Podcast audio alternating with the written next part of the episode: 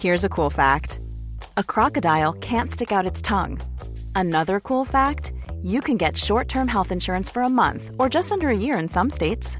United Healthcare short term insurance plans are designed for people who are between jobs, coming off their parents' plan, or turning a side hustle into a full time gig. Underwritten by Golden Rule Insurance Company, they offer flexible, budget friendly coverage with access to a nationwide network of doctors and hospitals.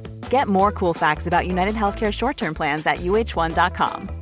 This is Paige, the co-host of Giggly Squad, and I want to tell you about a company that I've been loving, Olive and June. Olive and June gives you everything that you need for a salon quality manicure in one box. And if you break it down, it really comes out to $2 a manicure, which is absolutely insane. It's also so easy to get salon worthy nails at home with Olive and June. The difference between how your nails used to look when you did them yourself and now with the Manny system is a complete game changer. The best thing about Olive and June too is it's a quick dry, dries in about one minute, lasts for five days, and full coverage in up to one to two coats. Visit oliveandjune.com slash perfect Mani 20 for 20% off your first system. That's oliveandjune.com slash perfect Mani 20 for 20% off your first system.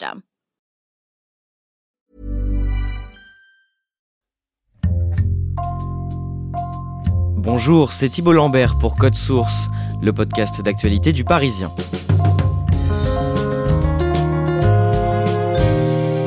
C'était une adolescente de 15 ans, lui en avait 37. Au début des années 70, Francesca G fait la rencontre de Gabriel Matzneff, un auteur réputé, connu notamment pour ses écrits où il étale ses penchants pédophiles. Près de 40 ans plus tard, et deux ans après le livre de Vanessa Springora, Francesca G dénonce dans un ouvrage sorti en septembre la relation sous emprise dont elle a été victime. Elle témoigne aujourd'hui dans Code Source au micro d'Ambre Rosala. Francesca G naît à Rome en 1958 d'une mère italienne et d'un père anglais, mais elle grandit à Paris, avec ses parents, tous les deux journalistes, et son petit frère. Adolescente, Francesca est plutôt timide et sérieuse, mais aussi parfois un peu rebelle. Elle a des relations assez conflictuelles avec ses parents, souvent absents à cause de leur travail, et elle se réfugie beaucoup dans la lecture et la peinture. Au début de l'année 1973, alors qu'elle a 15 ans, ses parents se séparent et Francesca le vit très mal. Mon père a plus ou moins enfin, disparu. Ils ont envoyé mon frère euh, dans un pensionnat en Angleterre et moi je suis restée seule avec ma mère. Ma mère était très stricte, mais pas spécialement euh, causante, disons. On se parlait très peu. Puis ma mère était en dépression. Du coup, il n'y avait plus du tout de structure. De toute façon, mes parents s'étaient jamais beaucoup occupés de nous, mais alors là, euh, vraiment plus du tout, quoi. J'étais un peu livrée à moi-même. Malgré une ambiance pesante dans l'appartement familial, Francesca termine son année scolaire avec de bonnes notes. Pendant les grandes vacances, au mois d'août 1973, Francesca et sa mère font une sortie cinéma, l'une des rares activités qu'elles font encore ensemble. En sortant de la séance, dans le quartier latin, elle tombe sur Gabriel Matzneff, une vieille connaissance de la mère de Francesca. Ma mère, je crois, a dû le reconnaître. Et puis ils ont commencé à parler, et puis ils ont décidé d'aller prendre un verre. Donc on est allé sur une terrasse, euh, place Saint-Michel. J'ai pas tellement fait attention à lui au départ. En écoutant, je me suis rendu compte que c'était un écrivain. Pour moi, c'était juste. Enfin, mes parents fréquentaient pas mal de monde et c'était juste une personne de plus, quoi. C'était ça. Quelques jours plus tard, sa mère invite Gabriel Matzneff à dîner. Pendant le repas, il s'intéresse à Francesca et lui pose de nombreuses questions sur sa vie. Plusieurs jours après ce dîner, l'écrivain appelle chez l'adolescente, alors qu'il sait que sa mère est au travail. Il me dit plein de En fait, il m'étourdit de paroles et il me fait comprendre qu'il connaît plein de gens haut placés. Et voilà, puis qu'il appartient à une sorte d'élite littéraire en plus, tout en me flattant beaucoup, tout en me faisant euh, comprendre que pour lui, je peux être quelqu'un de très important, etc. Et je crois que je disais pas grand-chose et que j'étais, je me sentais un peu submergée. J'étais pas très habituée à une à ce que les adultes s'intéressent tellement à moi. Et là, euh, oui, il m'a fait, il m'a sorti le grand jeu, quoi. Et puis il s'est arrangé pour euh, pour m'arracher un rendez-vous. Et ça a commencé comme ça. Deux jours après cet appel, Francesca se met en route sans trop réfléchir pour retrouver Gabriel Matzneff. Donc on s'est retrouvé à Saint-Michel et donc on va se promener le long de la Seine. Et puis arrivé à un certain endroit, il dit bon ben là on s'arrête et puis il commence à m'embrasser. Il a tout de suite commencé à dire qu'il avait besoin de moi, que sans moi la vie était impossible. Enfin je regarde un souvenir très désagréable. Je me sentais vraiment euh, dépourvue, enfin sans j'avais pas les ressources pour faire face. J'osais pas dire non. Je me suis tout de suite retrouvée dans une situation où je ne décidais plus de rien. Prise au piège, Francesca continue de voir l'écrivain. À la rentrée, il loue même une chambre d'hôtel près de son école d'art appliqué pour qu'ils puissent se voir plus souvent. Ils ont des rapports sexuels, mais Gabriel Matzneff lui demande de garder tout cela secret. Très vite, la mère de Francesca apprend qu'ils se fréquentent. Hors d'elle, elle contacte un avocat qui lui explique que comme Francesca a 15 ans, elle ne peut pas porter plainte. La mère de Francesca s'en prend alors à l'adolescente, elle la dispute régulièrement, la punit, et Francesca se réfugie des semaines entières chez sa meilleure amie pour ne pas subir la colère de sa mère. Gabriel Matzneff, lui, profite de cette relation conflictuelle entre la mère et la fille pour éloigner Francesca de ses proches. Il m'isole d'abord parce qu'il veut me voir tout le temps, donc c'est une sorte de j'ai le temps de rien d'autre, j'ai juste le temps de le voir. Je vais à l'école, je le vois lui, je rentre chez moi. Donc, euh, et puis il avait tout un discours sur le fait qu'on était, euh, euh, que lui était un homme supérieur, que moi du coup j'étais aussi quelqu'un de supérieur, que si je l'aimais, je n'avais besoin de voir personne d'autre. Alors j'avais quelques copines qui étaient plus ou moins autorisées, mais enfin c'était pas pas grand chose. En fait, c'est lui qui décidait de ce que je faisais, de mon, pratiquement de mon emploi du temps. Quand Gabriel Matzneff part une semaine à la campagne pour travailler sur un roman, il demande à Francesca de lui écrire des lettres, plusieurs fois par jour, pour lui témoigner de son amour. Le roman, qui sort au début de l'année 1974, raconte l'histoire d'un écrivain qui vit très mal son divorce et qui rencontre une jeune fille de 15 ans prénommée Angiolina. Quelques mois plus tard, l'écrivain publie un autre livre, Les moins de 16 ans, un essai dans lequel il vante les relations entre adultes et mineurs jusqu'à 15 ans. Et il offre le livre à Francesca. Et puis là, je découvre qu'il a mis mon prénom et qu'il a utilisé mes lettres. J'étais à la fois euh, très mécontente, heurtée, et puis en même temps, j'étais tellement dans son système à lui que je dis oui, oui, c'est très bien, c'est très bien. C'était assez ambivalent comme réaction. Je lui ai reproché d'avoir utilisé mes lettres. Enfin, je trouvais ça vraiment incorrect. J'avais l'impression d'une violation de mon intimité. Euh, mais bon, il a balayé ça comme il balayait tout. Et sur le moment, je ne sais même plus si j'ai été choquée ou pas par le contenu des moins de 16 ans. Euh, j'étais surtout très inquiète d'être reconnue de, avec mon prénom et tout ça. Après la parution de ce livre, les disputes se multiplient. Francesca a souvent envie de le quitter, mais elle a peur de sa réaction. Jaloux et possessif, Gabriel Matzneff pique des colères, fouille dans ses affaires, l'humilie à la moindre occasion. Et la santé mentale de l'adolescente de 16 ans se dégrade. Il euh, suscitait euh, tout le temps des situations où j'allais me braquer et me mettre en colère. Mais je m'en, mais j'en étais même pas vraiment consciente parce qu'il me disait mais c'est toi qui es folle, regarde comment tu réagis. Et donc je me sentais coupable. Je me disais mais c'est moi qui j'ai un problème. Pourquoi je me mets en colère comme ça? Mais il avait un tel pouvoir sur mon mental qu'il arrivait assez facilement à me retourner et à me dire non mais tu vois c'est toi quoi, ça va pas, t'es folle. Et c'est vrai qu'il me rendait dingue et je me sentais complètement vidée, épuisée. J'étais tout le temps fatiguée, j'étais facilement malade, euh, j'avais envie de rien. En fait, je crois que je devais être très très profondément déprimée. Euh, parce que même quand j'étais pas avec lui, j'étais pas bien, quoi. J'ai jamais été heureuse avec lui, alors là, ça c'est sûr. La relation dure près de trois ans. Francesca écrit régulièrement dans ses carnets intimes qu'elle ne le supporte plus et qu'elle aimerait le quitter. Gabriel Matzneff, qui lit souvent son journal intime en cachette, met fin à la relation un mois après le 18e anniversaire de Francesca. Un an plus tard, elle rencontre un jeune homme. Il est sculpteur et ils s'entendent très bien. Francesca emménage avec lui à la campagne mais Gabriel Matzneff réussit à trouver sa nouvelle adresse. Il lui écrit très souvent, et le jour de ses 20 ans, elle reçoit une enveloppe avec à l'intérieur un livre qu'il vient de sortir et qui s'appelle 12 poèmes pour Francesca. Il y avait mon prénom, ma photo. C'était vraiment calculé pour, pour arriver le jour de mes 20 ans. Quoi. Et hum, je crois qu'il essayait de mettre la zizanie entre moi et le garçon, là, avec, euh, qui est mon fiancé avec lequel je vivais à l'époque. J'essayais de, de, de, me faire de construire ma vie. Et puis lui, il voulait absolument pas me lâcher en publiant des, des bouquins sur moi. C'était juste insupportable. Je n'avais aucune arme.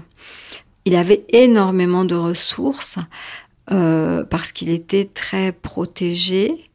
Je pense qu'à ce moment-là, j'ai compris que j'allais jamais me, débarrasser de lui, quoi. Et en même temps, j'étais, euh, je pouvais rien faire.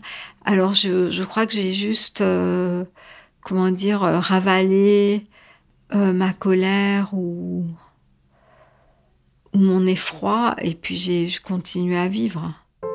Francesca et son compagnon finissent par se séparer. Gabriel Matzneff continue de parler d'elle dans ses livres ou dans ses chroniques, le plus souvent en l'insultant, et de publier sa photo sans son consentement. Mais Francesca continue de vivre sa vie. Elle se lance dans une carrière de journaliste et pendant 15 ans, elle déménage aux quatre coins du monde. Elle vit à Londres, Bruxelles, New York ou encore Madrid, parce qu'elle aime voyager, mais surtout pour fuir Paris et Gabriel Matzneff. Elle rentre en région parisienne un peu avant de fêter ses 35 ans, et c'est à ce moment-là, notamment en relisant les lettres qu'elle écrivait à Gabriel Matzneff, qu'elle prend conscience de la gravité et de la violence de ce qu'elle a vécu adolescente. Et donc je me pose, ou plutôt presque je m'effondre, à Fontainebleau. C'est pas que j'avais oublié les fêtes, mais j'avais oublié toutes les sensations et les sentiments qui étaient attachés à ces faits. Et là, en lisant les lettres, ben, je suis bien obligée de revoir, de voir qu'il y avait bien des sensations et des sentiments et, et, beaucoup de colère et beaucoup de chagrin. Je trouve ça désespérant, quoi. Je me dis, mais pauvre petite fille. Hein. C'est comme si j'avais eu une sorte de voile noir devant les yeux qui m'empêchait de voir la réalité. Et, et puis à un moment où le voile noir a été complètement retiré, et là, euh, c'est devenu clair, quoi. Francesca ne veut plus se laisser faire, alors elle se lance dans l'écriture d'un livre pour rétablir la vérité. En 2004, Francesca présente son manuscrit à plusieurs maisons d'édition. Les quatre premières refusent de la publier, mais on lui propose de transmettre son manuscrit à une cinquième maison d'édition. La dernière, euh, donc Grasset, réussit à me faire euh, miroiter une, une, publication, puis en me disant mais non, mais euh, il faut changer, euh, il faut faire ceci, il faut faire cela. Puis au bout de deux ans, euh, je suis complètement dégoûtée. Et puis ils arrivent à me faire croire que je suis juste pas capable d'écrire, quoi. Et ce que je ne savais pas, c'est que ces gens-là étaient en fait des amis proches de Matzneff, mais je ne pouvais pas le savoir à l'époque. En plus, c'était juste avant la, dernière réédition des moins de 16 ans. Donc il y avait tout un, un plan comme ça de, de, com pour ressortir les moins de 16 ans et puis en remettre une couche sur le fait que voilà, c'était un, sujet extrêmement littéraire et, raffiné, qui avait tout à fait sa place dans la culture française, etc. Et du coup, bah, c'est vrai que s'il y avait euh, la dédicataire des moins de 16 ans euh, qui l'accusait d'être juste un, sale type, euh, ça, aurait fait désordre. Donc il fallait m'empêcher de publier ce livre. Donc je, je me fais balader, quoi. Voilà, je perds mon temps et je me fais balader. Épuisée, Francesca abandonne l'idée de publier ce livre et elle quitte Paris. Mais le 2 janvier 2020, Vanessa Springora, une autre victime de Matzneff, publie Le Consentement, un livre dans lequel elle raconte l'emprise qu'a exercé sur elle l'écrivain. Francesca l'achète le jour de sa sortie. Je me suis dit, mais enfin Je l'ai lu, mais euh, je crois que j'ai dû le lire pratiquement d'une traite. Au début, je me suis dit, bah non, euh, très bien, elle l'a fait, j'ai rien à ajouter, euh, parfait. Et puis très vite, je me suis rendu compte, bah non, que bien sûr que non, il fallait que je m'y remette. J'ai juste recommencé à, écrire, quoi.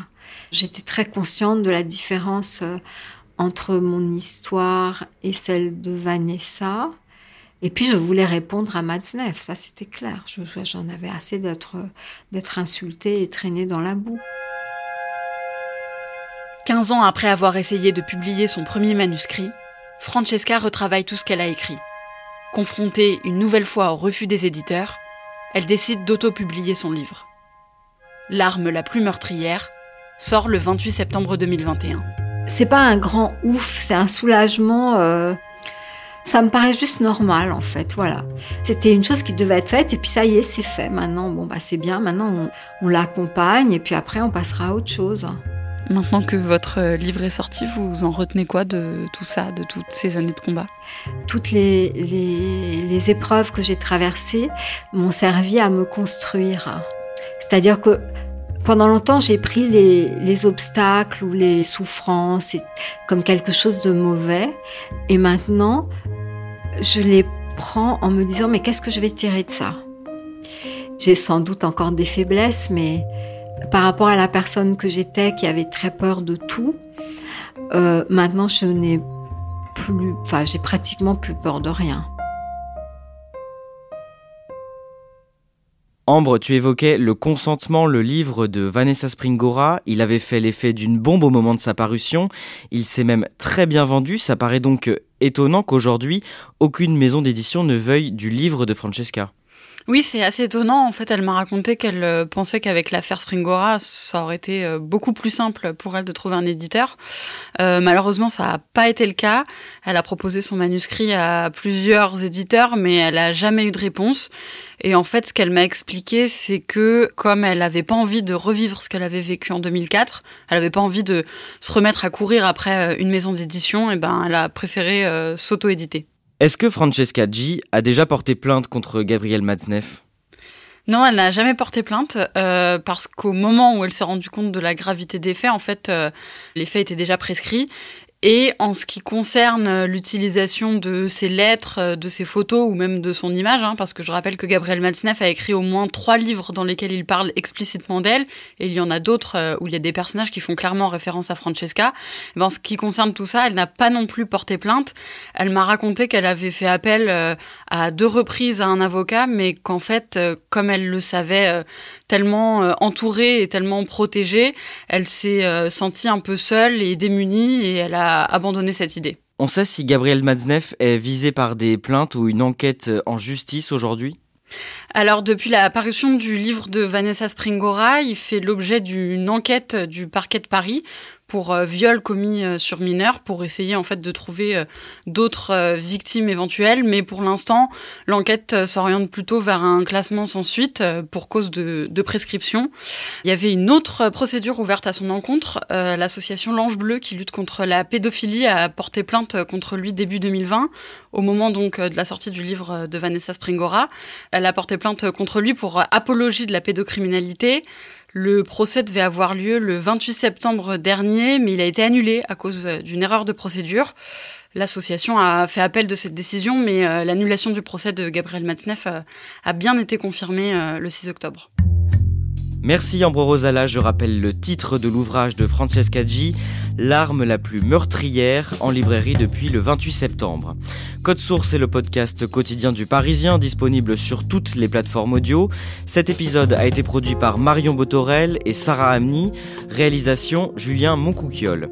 Si vous aimez Code Source, n'oubliez pas de vous abonner, de nous laisser des petites étoiles ou un commentaire sur votre application préférée. Vous pouvez aussi nous écrire code source at leparisien.fr.